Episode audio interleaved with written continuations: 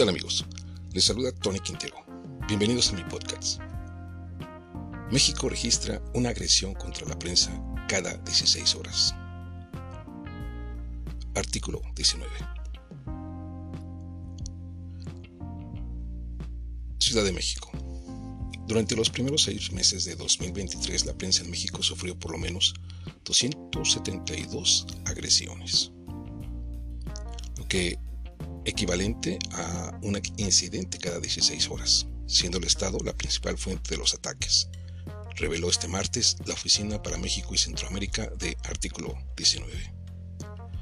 En su informe semestral 2023, Violencia contra la prensa, entre ataques, estigmatización y ausencia del Estado, la organización detalló que el mayor volumen de agresiones se centró en intimidaciones y hostigamientos, con 68 casos, un cuarto de lo total de hechos registrados.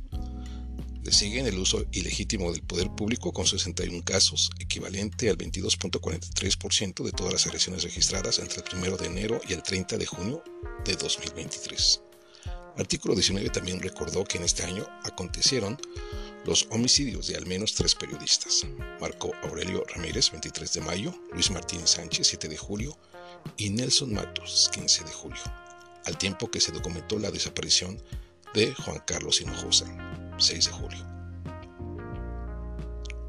Entre los hallazgos destacaron que el Estado mexicano prevalece como el principal agresor contra periodistas y medios de comunicación, con un total de 140 agresiones en la primera mitad del año, es decir, uno de cada dos ataques contra la prensa. De los tres niveles de gobierno, los funcionarios mexicanos con rango estatal son quienes más atacaron a la prensa con el 23.5%, seguido por el nivel federal con 19.4% y en tercer lugar lo municipal con 8.4%. Este periodo es la primera vez desde el año 2016 que el nivel federal corresponde al segundo lugar en agresiones, siendo comúnmente el último lugar, detalló la organización. Por su parte, el crimen organizado en México contribuyó con el registro de 30 agresiones a la prensa mexicana, mientras que particulares sumaron 48 incidentes y los partidos políticos 16. Las coberturas con mayor riesgo en el periodo de enero-junio de 2023 fueron las de corrupción y política, con 137 hechos, seguido de seguridad y justicia 67, protesta, movimientos sociales 29 y derechos humanos 26. La Ciudad de México fue la entidad mexicana con mayor número de agresiones reportadas contra periodistas y medios de comunicación, con 65, un 24% del total, con uno de los casos más emblemáticos, cuando se atacó al periodista Ciro Gómez a las afueras de su domicilio en el sur de la capital mexicana.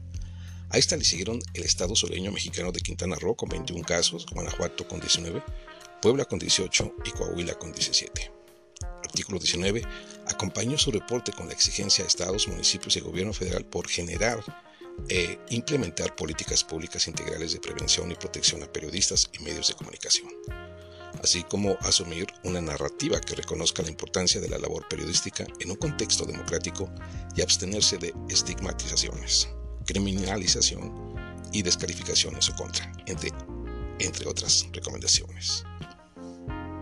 Con Información de la agencia F. Amigos, nos escuchamos en nuestra próxima edición.